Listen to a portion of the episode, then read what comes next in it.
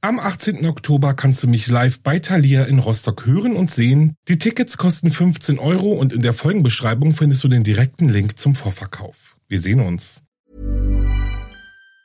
Hey, it's Ryan Reynolds and I'm here with Keith, co-star of my upcoming film If, only in theaters May 17th. Do you want to tell people the big news? All right, I'll do. Sign up now and you'll get unlimited for $15 a month in six months of Paramount Plus Essential Plan on us. Mintmobile.com slash switch. Upfront payment of $45 equivalent to $15 per month. Unlimited over 40 gigabytes per month. Face lower speeds. Videos at 480p. Active Mint customers by 531.24 get six months of Paramount Plus Essential Plan. Auto renews after six months. Offer ends May 31st, 2024. Separate Paramount Plus registration required. Terms and conditions apply if rated PG. Hold up. What was that? Boring. No flavor. That was as bad as those leftovers you ate all week. Kiki Palmer here, and it's time to say hello to something fresh and guilt-free. Hello Fresh. Jazz up dinner with pecan-crusted chicken or garlic butter shrimp scampi. Now that's music to my mouth. Hello Fresh. Let's get this dinner party started. Discover all the delicious possibilities at hellofresh.com.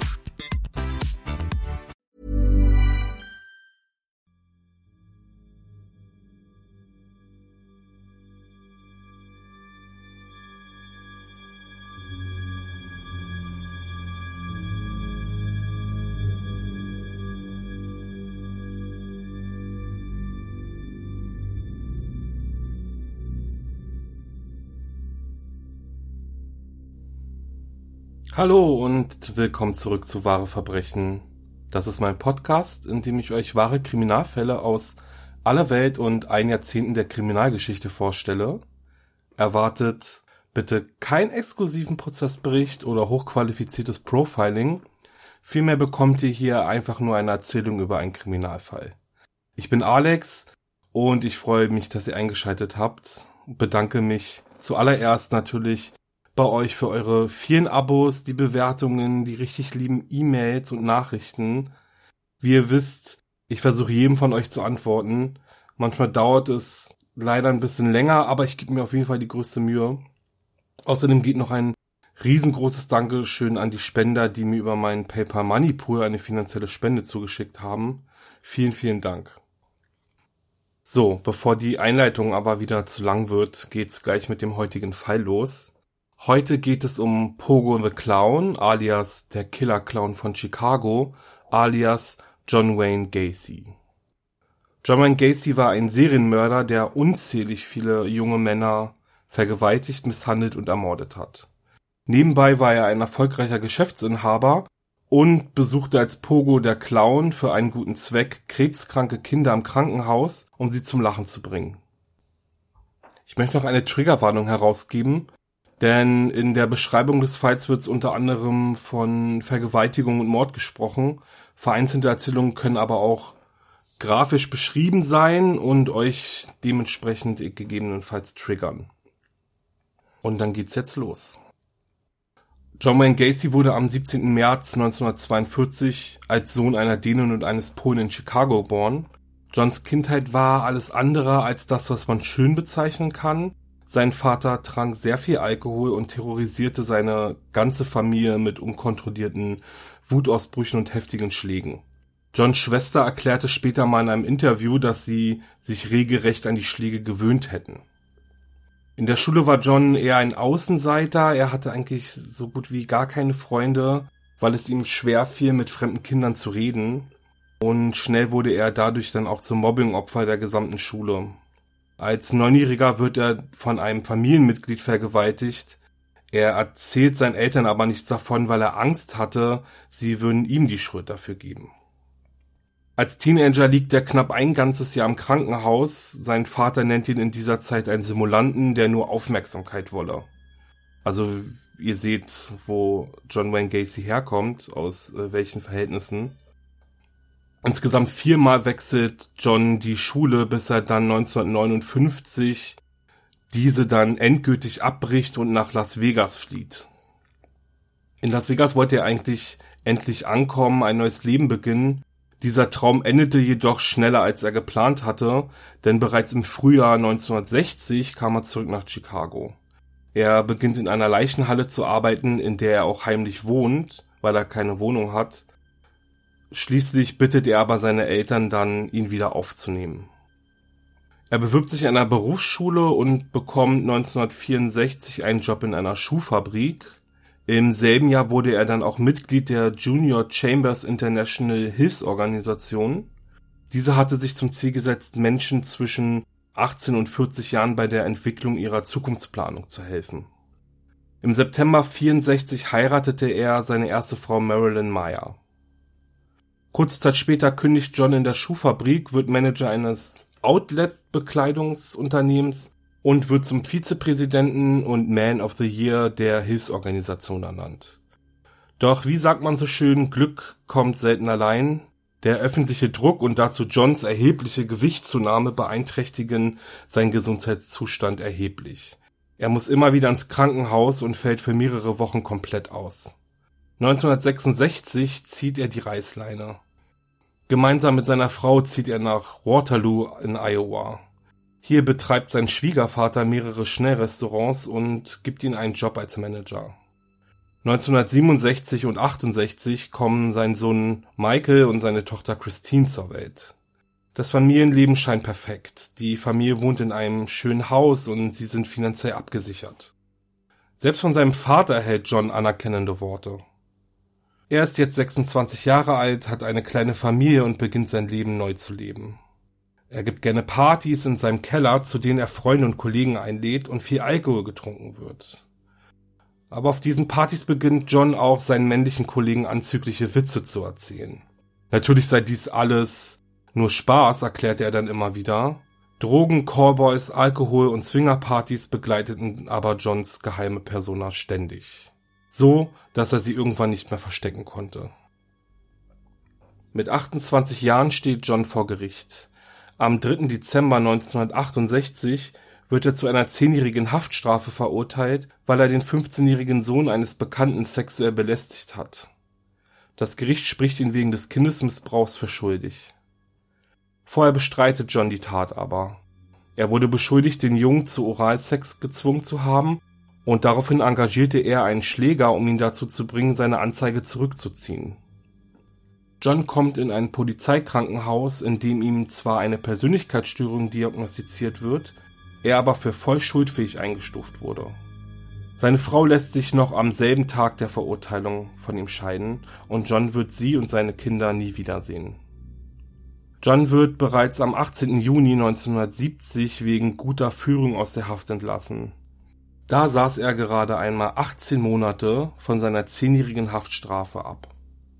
Nach seiner Entlassung kehrt John dann zurück nach Chicago zu seiner Mutter.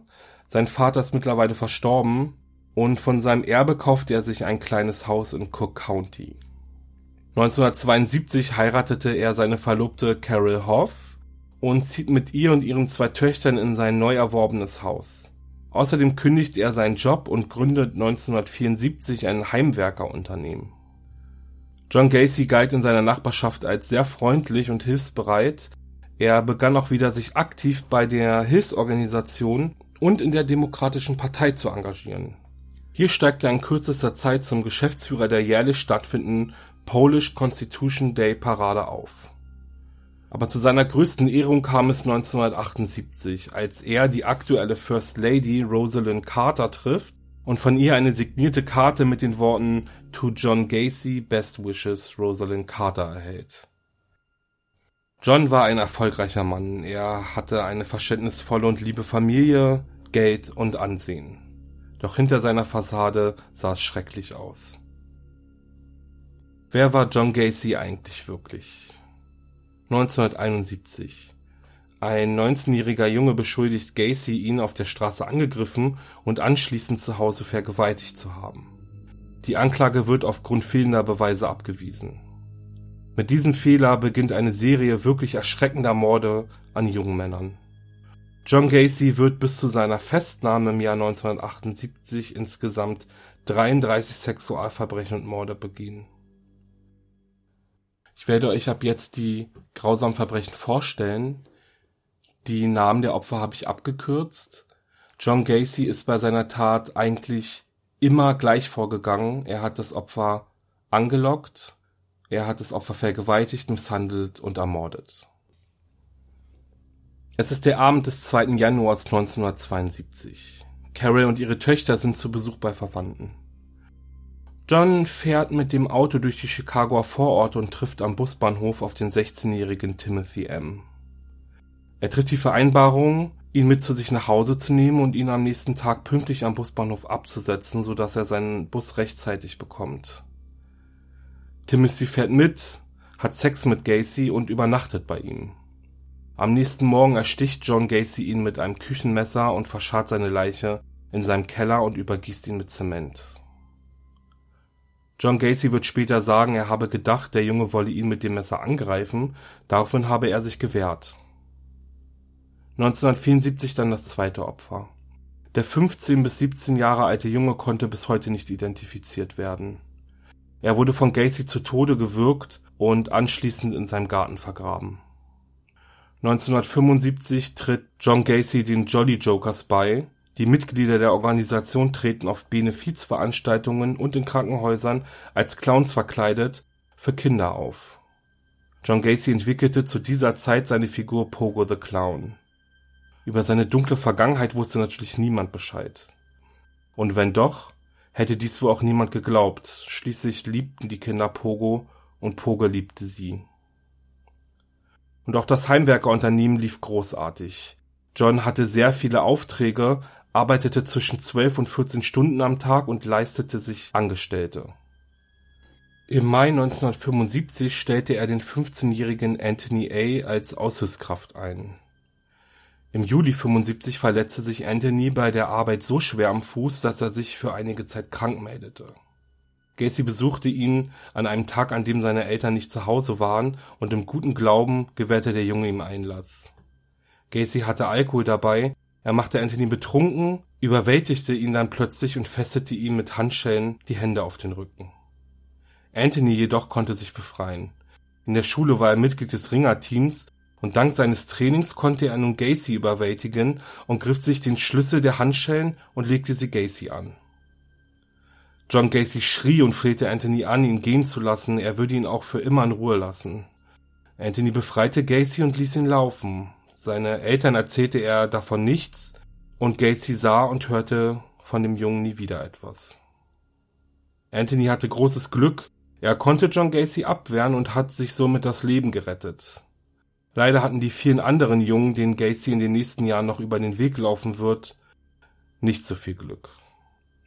Nur eine Woche nach dem Vorfall mit Anthony traf John Gacy am 29. Juli 1975 auf den 17-jährigen John B. John B. heuerte auf seiner Suche nach einem Job bei John Gacy an. Er benötigte dringend Geld, um sein Hobby zu finanzieren, denn er liebte Autos und tüftete voller Stolz in jeder freien Minute an seinem Dodge 68. Der Junge fühlte sich wohl im Unternehmen, er bekam gutes Gehalt und er konnte sich unheimlich gut mit seinem Chef unterhalten. Die Stimmung kippte jedoch, als Gacy dem Jungen plötzlich seinen Lohn für zwei Arbeitswochen verwehrte. Diese Masche war wohl nicht ganz unüblich für Gacy. Um an sein Geld zu kommen, drohte John B. Gacy ihm beim Finanzamt zu verpfeifen. Gacy blieb völlig unbeeindruckt am 28. Juli 1975 steht John B. mit einem Freund vor Gacys Tür und verlangte erneut sein Geld. Doch es hilft nichts. Gacy bleibt stur und die Jungs ziehen ab. Am nächsten Tag ist John B. spurlos verschwunden. John Gacy lockte ihn am 29. Juli in sein Haus. Er gab an, den Vorfall mit seinem Lohn friedlich klären zu wollen. So wie John B. das Haus betrat, überwältigte Gacy ihn, fesselte ihn, misshandelte ihn, strangulierte den Jungen, bis er starb.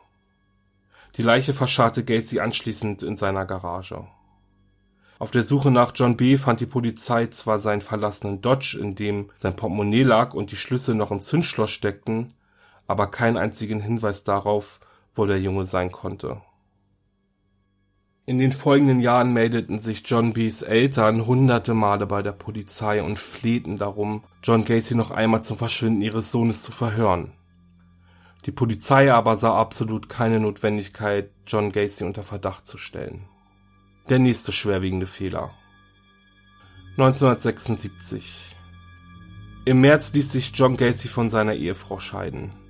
Mit diesem Schritt entschied er sich dafür, seine Mordserie auf ein neues Level zu bringen, denn schließlich war nun niemand mehr in seinem engeren Umfeld, der ihn hätte stoppen können. In diesem Jahr eskalierte John Gacy alias Pogo the Clown regelrecht. Am 6. April, nur einen Monat nach seiner Scheidung, entführt und ermordet er den 18-jährigen Daryl S.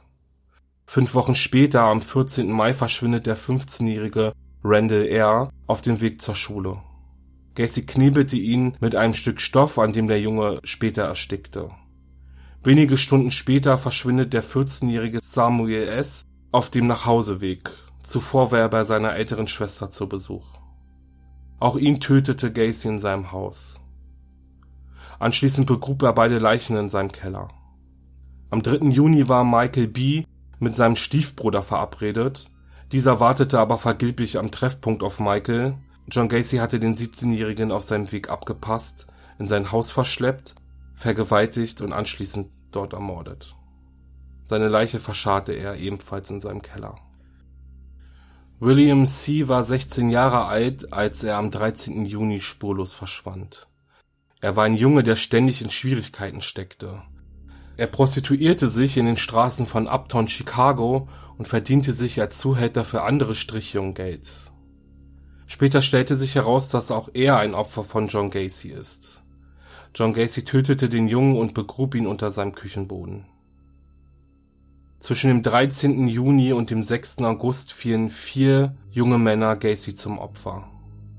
Billy C. ist vermutlich das erste Opfer. Er war schätzungsweise zwischen 22 und 30 Jahre alt, 1,55 Meter groß und hatte langes dunkles Haar. Die vier Männer wurden erdrosselt, vergewaltigt und unter dem Dielenboden in der Küche und der Waschküche verscharrt. Zwei Leichen konnten nicht von der Polizei identifiziert werden. Das letzte Opfer war Rick J. Er war 17 Jahre alt, als er am 6. August das letzte Mal lebend gesehen wurde. Am 21. August 1976 bezog der 18-jährige David C. bei John das Gästezimmer. Bereits am 26. Juli fing er an, bei Gacy im Heimwerkerladen zu arbeiten. Einen Tag nach Davids Einzug bei John überredete dieser ihm, Handschellen anlegen zu dürfen. Dann sagte John zu ihm, dass er ihn nun vergewaltigen wird. David aber wehrte sich und schaffte es, sich zu befreien. Und jetzt wird es, wie ich finde, wirklich seltsam. David blieb weiter bei Gacy wohnen. Etwa einen Monat nach dem ersten Vorfall stand Gacy eines Nachts vor Davids Bett und kündigte erneut an, ihn vergewaltigen zu wollen. Auch diesmal konnte er sich gegen Gacy wehren und zog letztendlich dann am nächsten Tag bei ihm aus.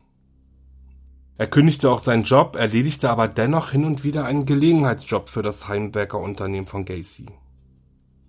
Noch vor Davids Einzug ermordete Gacy einen 21 bis 27 Jahre alten Mann, dessen Leiche man später auf den Leichen zweier anderer Opfer liegend fand um den 6. Oktober herum ermordete und verscharrte Gacy dann einen etwa 17-Jährigen im nördlichen Teil seines Kellers. Ein Angestellter von Gacy erzählte später, sein Chef habe ihn am 5. Oktober beauftragt, genau an dieser Stelle einen Graben auszuheben.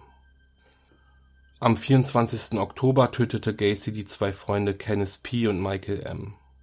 Zuletzt wurden die Jungen vor einem Restaurant in der Clark Street gesehen. Die beiden wurden erdrosselt, vergewaltigt und im Keller vergraben. Nur zwei Tage später verschwindet dann der 19-jährige William B. Er war Angestellter im Heimwerkerladen von Gacy und wollte an dem Abend seines Verschwindens auf eine Party gehen. Später fand man seine Leiche ebenfalls in Gacys Keller. Am 12. Dezember verschwindet der 17-jährige Gregory G., nachdem er seine Freundin nach Hause gefahren hatte. Auch er war bei Gacy angestellt. Als er nicht nach Hause kommt, kontaktieren die verzweifelten Eltern auch John Gacy, um sich nach dem Verbleib ihres Sohnes zu erkundigen. Gacy behauptete dann, Gregory hätte öfter angedeutet, von zu Hause ausreißen zu wollen. Gregory hätte solch eine Nachricht auch einmal auf Gacys Anrufbeantworter gesprochen. Auf die Frage der Eltern hin, ob sie die Nachricht hören dürfen, vertröstete Gacy sie. Er hätte die Nachricht bereits gelöscht.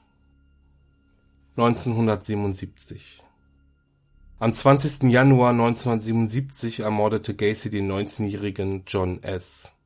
Er lockte ihn unter den Vorwand, seine Satellitenschüssel abkaufen zu wollen, in sein Haus. John S. war ein Freund von John B. und Gregory. So makaber wie Gacy war, verscharrte er John S. Leiche an derselben Stelle wie schon Gregory.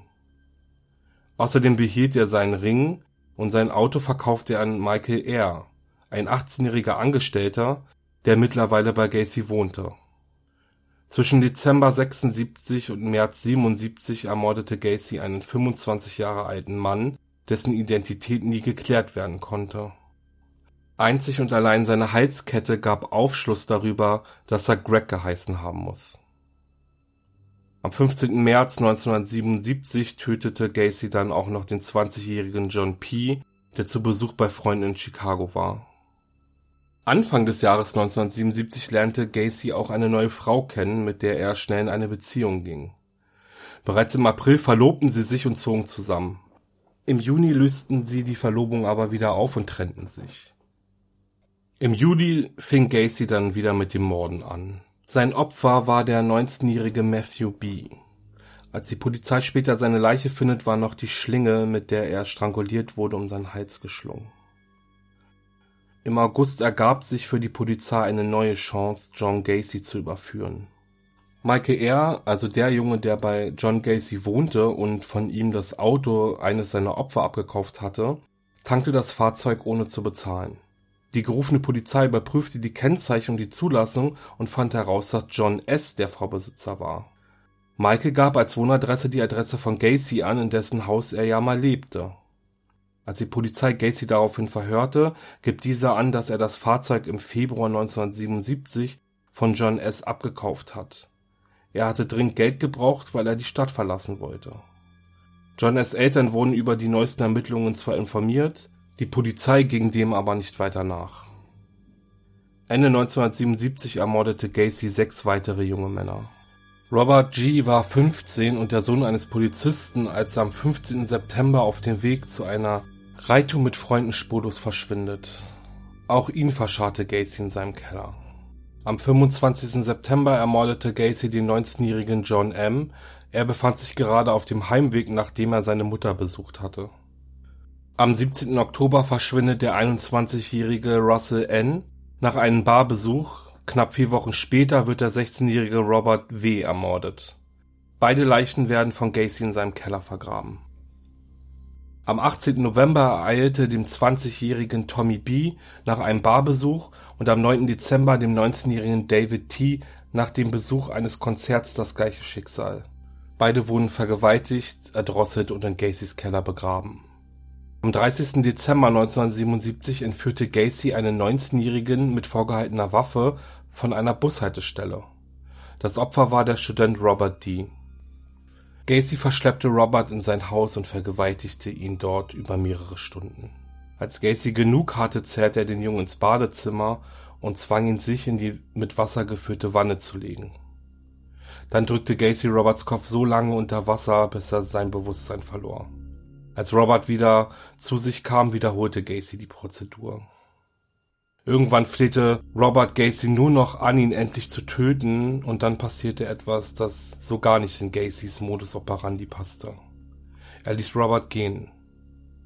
Robert zeigte Gacy bei der Polizei an, er ließ kein Detail aus und so verhörten die Beamten Gacy am 6. Januar 1978.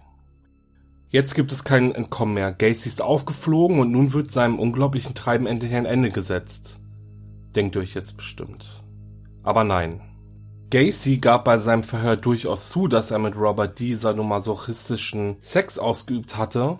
Dies geschah jedoch im gegenseitigen Einverständnis. Die Polizeibeamten glaubten Gacy und so stellten sie die Ermittlungen gegen ihn ein. Gerade so davon gekommen beging John Gacy am 16. Februar 1978 seinen nächsten Mord. Der 19-jährige William Kay verschwand nach einem Trinkabend mit Freunden. Seine Leiche verscharrte Gacy in seinem Keller. Im März vergewaltigte er Jeffrey R., den er anschließend laufen ließ. Mitte Juni vergewaltigt und ermordet er den 20-jährigen Timothy O. Nachdem er den Jungen erdrosselt hatte, warf er ihn in einen Fluss. Seine Leiche wurde am 30. Juni gefunden. Dies war die erste Leiche, die in dieser unglaublichen Mordserie überhaupt gefunden wurde. Am 4. November tötete Gacy den 19-jährigen Frank L., dessen Leiche am 12. November im Des Plaines River gefunden wurde. Er erstickte an seinem eigenen Erbrochenen. Am 24. November wurde der 20-jährige James M. nach einem Familienessen von Gacy umgebracht und seine Leiche ebenfalls in den Des Plaines River geworfen. Die Polizei fand die Leiche erst am 28. Dezember. Am 11. Dezember 1978 endete John Gacys Mordserie. Sein letztes Opfer ist Robert P. Ihn tötete Gacy am 11. Dezember 1978 und auch seine Leiche warf er in den Des Plaines River in Chicago. Am 22. Dezember 78 wurde John Gacy wegen des Verdachts, den 15-jährigen Robert P. ermordet zu haben, verhaftet. Robert P. traf Gacy am 11. Dezember 78, nachdem er eine Apotheke in der Nähe des Des Plaines Rivers verließ. Gacy sprach den 15-jährigen Jungen an und unterhielt sich eine Weile mit ihm. Nachdem der Junge am nächsten Morgen als vermisst gemeldet wurde, wandte sich der Verkäufer der Apotheke an die Polizei. Er berichtete, dass er beobachtet hatte, wie John Gacy sich mit dem Jungen unterhielt. Robert war in der Apotheke, um Fotos entwickeln zu lassen. Seine Eltern beteuerten der Chicagoer Polizei, dass ihr Sohn keinen Grund dafür hatte, von zu Hause ausreißen zu wollen. Wenige Tage später wurde John Gacy erneut verhört. Diesmal hatte die Polizei aber auch einen Durchsuchungsbefehl für sein Haus. Die vermehrten Vermisstenanzeigen und die ständigen Verbindungen zu Gacy konnte die Polizei diesmal nicht übersehen. Während der Hausdurchsuchung wurden dann schwerwiegende Beweise gefunden. Neben dem Ring seines Opfers John S. fanden sie auch John Peace Parker, in dessen Tasche sich ein Abholzettel der Apotheke am Des Plains River befand ausgestellt am 11. Dezember 1978. Während die Polizei Gacy verhörte, erhielten die Beamten einen Anruf von Michael R. Wir erinnern uns Gacys Angestellter und der Junge, der einige Zeit bei ihm wohnte. Er teilte mit, dass Charles, dessen Leiche ebenfalls im Fluss gefunden wurde, auch für Gacy arbeitete. Außerdem musste Michael einmal mehrere Zentner Kalk in Gacys Keller schütten. Am 19. Dezember wurde Gacy erneut verhört, diesmal von zwei Polizisten in seinem Haus. Einer der Beamten bemerkte dabei einen seltsam modrigen Geruch und er wusste sofort, um welch einen Geruch es sich handelte. Aufgrund eines fehlenden Durchsuchungsbefehls gingen die Beamten wieder und überwachten Gacy aber von da an auf Schritt und Tritt. Bis zum 22. Dezember. Die Staatsanwaltschaft hatte eine zweite Hausdurchsuchung stattgegeben. Während dieser Durchsuchung fanden Polizisten dann auch die ersten Leichenteile. John Wayne Gacy stand nun unter Mordverdacht und wurde festgenommen. Es dauerte mehrere Wochen, bis alle Leichen aus Gacys Haus zum Vorschein kamen. John Gacy wurde am 6. Februar 1980 wegen der Ermordung von insgesamt 33 jungen Männern schuldig gesprochen und zwölfmal zum Tode verurteilt. Das Geständnis in den frühen Morgenstunden des 22. Dezember 78 legte John sein erstes Geständnis ab.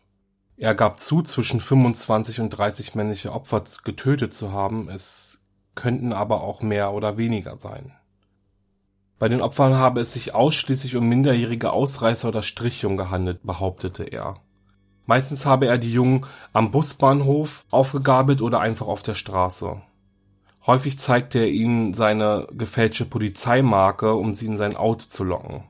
Er habe sie dann in sein Haus gebracht, wo er ihnen entweder Geld für Sex oder einen Job in seiner Baufirma angeboten hatte. Auf die Frage, wie John Gacy seine Opfer umgebracht hat, erzählte dieser immer wieder von einer Seilnummer. Zuerst hatte er die Jungen dazu überredet, sich von ihm fesseln zu lassen. Dann missbrauchte er sie. Um die Schreie seiner Opfer zu unterdrücken, steckte er ihnen Socken oder Unterwäsche in den Mund. Um sie zu töten, schnürte er ihnen die Kehle mit einem Seil ab oder drückte sie mit einem Holzbrett zu. Die Opfer durchlitten meist einen mehrere Stunden andauernden Todeskampf. Bis auf zwei seien alle Mordopfer zwischen drei und sechs Uhr morgens ums Leben gekommen. Gacy gab zu, die Leichen zunächst unter seinem Bett versteckt zu haben oder auf dem Dachboden, einen Tag später habe er sie in den Keller geschafft. Einige von ihnen hat er zuvor in der Garage einbalsamiert und erst danach begraben. Der Prozess gegen John Gacy begann am 6. Februar 1980 vor dem Strafgericht in Chicago. Gacys Verteidigungsstrategie war dabei sehr simpel. Die Verteidigung gab vor Gericht an, Gacy sei geistig unzurechnungsfähig. Und John Gacy habe keinerlei Kontrolle über sein Handeln gehabt, als er die Morde beging.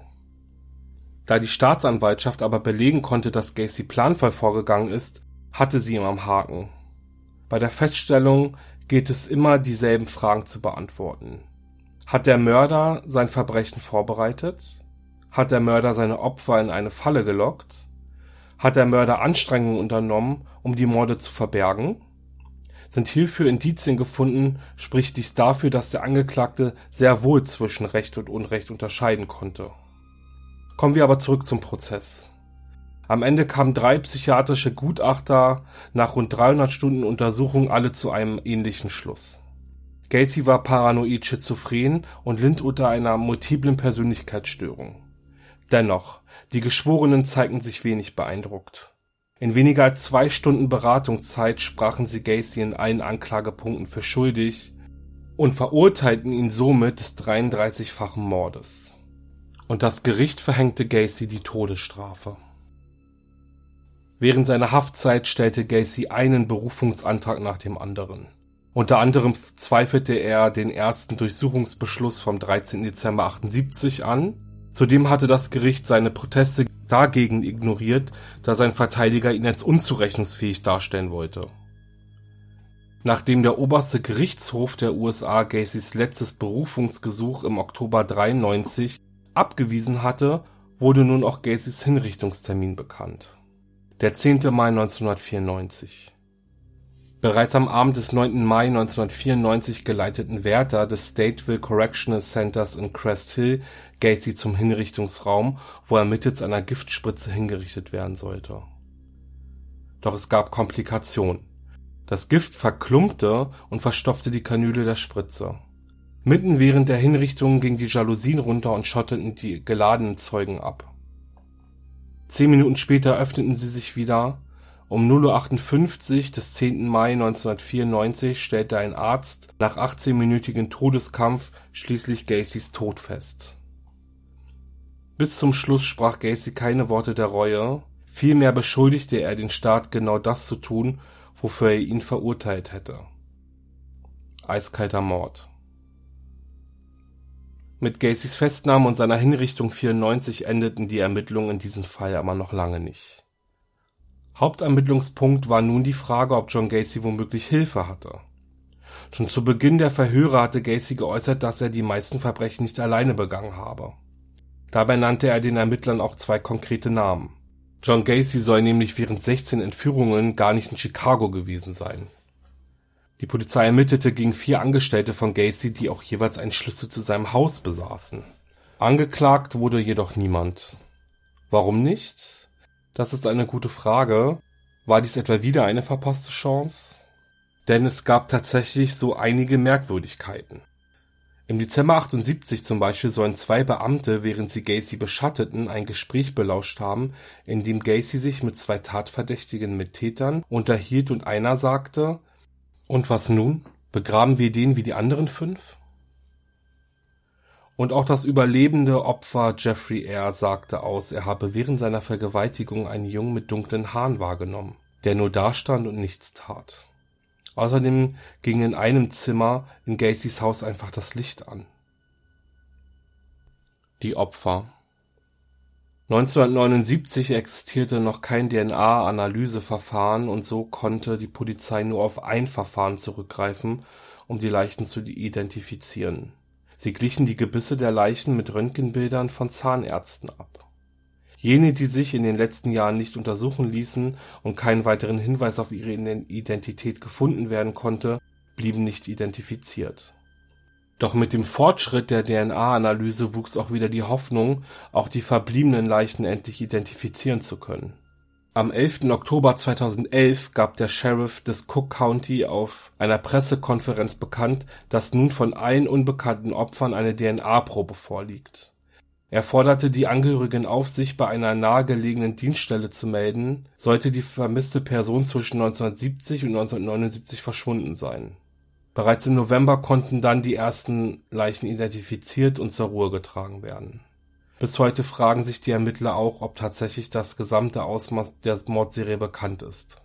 Zeitweise ging man von 45 Mordopfern aus, die womöglich von Gacy an einem anderen Ort vergraben wurden. Und Gacy selbst hatte gestanden, fünf Opfer in den Des Plains River geschmissen zu haben. Dort wurden aber nur vier Leichen geborgen. Das womöglich fünfte Opfer könnte der 24-jährige Charles H. sein. Er war Angestellter von Gacy, seine Leiche wurde jedoch nicht im Des Plains River, sondern in einem anderen Fluss gefunden.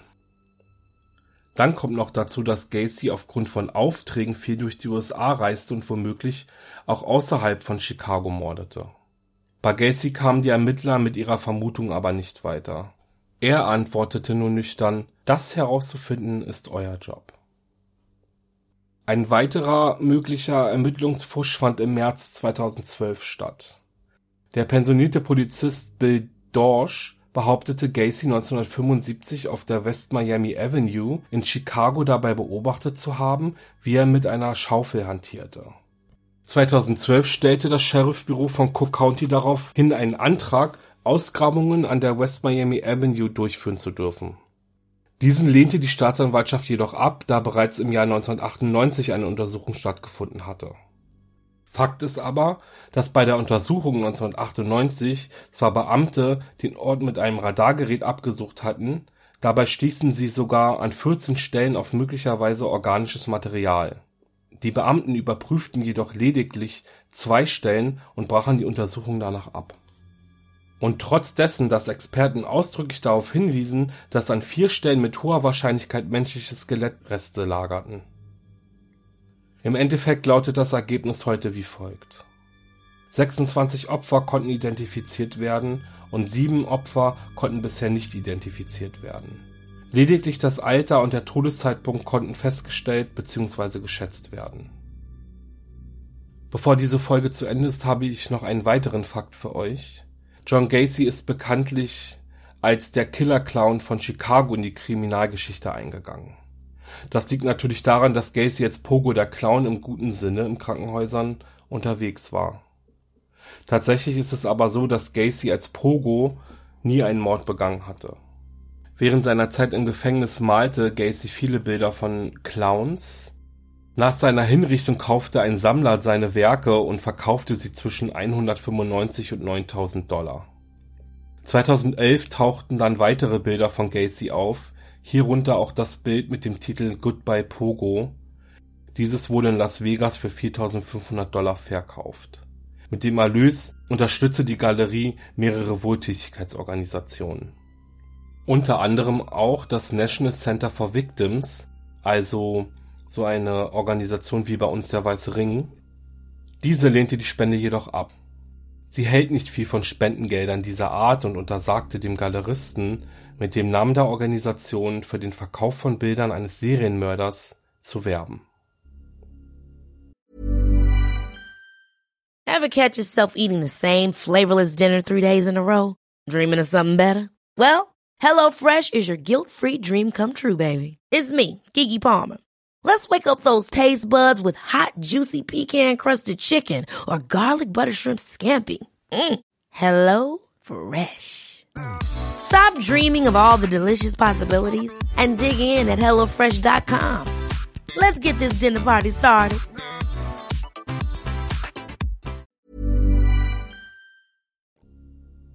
Ihr Lieben, das war's mit der Folge heute. Ich beende sie jetzt. Ich bin total fassungslos darüber, wie Gacy jahrelang junge Menschen in seinem direkten Umfeld vergewaltigen und töten konnte. Also ich meine, es waren ja so viele Ex-Angestellte auch von ihm unter den Opfern. Dann noch die Überlebenden, die ja auch Aussagen machen konnten. Und immer wieder und wieder kam Gacy davon, weil weder Nachbarn, Bekannte oder die Polizei es überhaupt für möglich hielten, dass Gacy irgendetwas mit dem Verschwinden der Jungen zu tun haben könnte. Ich finde das Thema und die Folge echt schwer und kann mir auch vorstellen, dass viele von euch genauso denken. Deswegen schreibt mir gerne eure Gedanken. Ich freue mich von euch zu lesen und jetzt geht's da Richtung Ende. Von daher, wenn euch die Folge gefallen hat, dann lasst gerne eine Bewertung und ein Abo da. Besucht meine Instagram-Seite, da werde ich Fotos hochladen. Wahre-Verbrechen-Podcast. Wenn ihr mich finanziell unterstützen wollt, dann geht das sehr gerne über meinen Paper Money Pool. Den Link dahin findet ihr in der Folgenbeschreibung genauso wie ein Quellenverzeichnis. Und dann sage ich mal, ich freue mich aufs nächste Mal mit euch. Bleibt sicher und ja, ciao.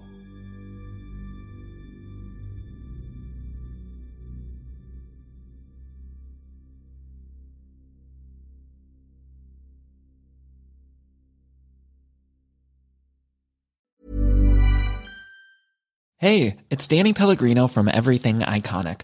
Ready to upgrade your style game without blowing your budget? Check out Quince. They've got all the good stuff, shirts and polos, activewear and fine leather goods, all at 50 to 80% less than other high-end brands.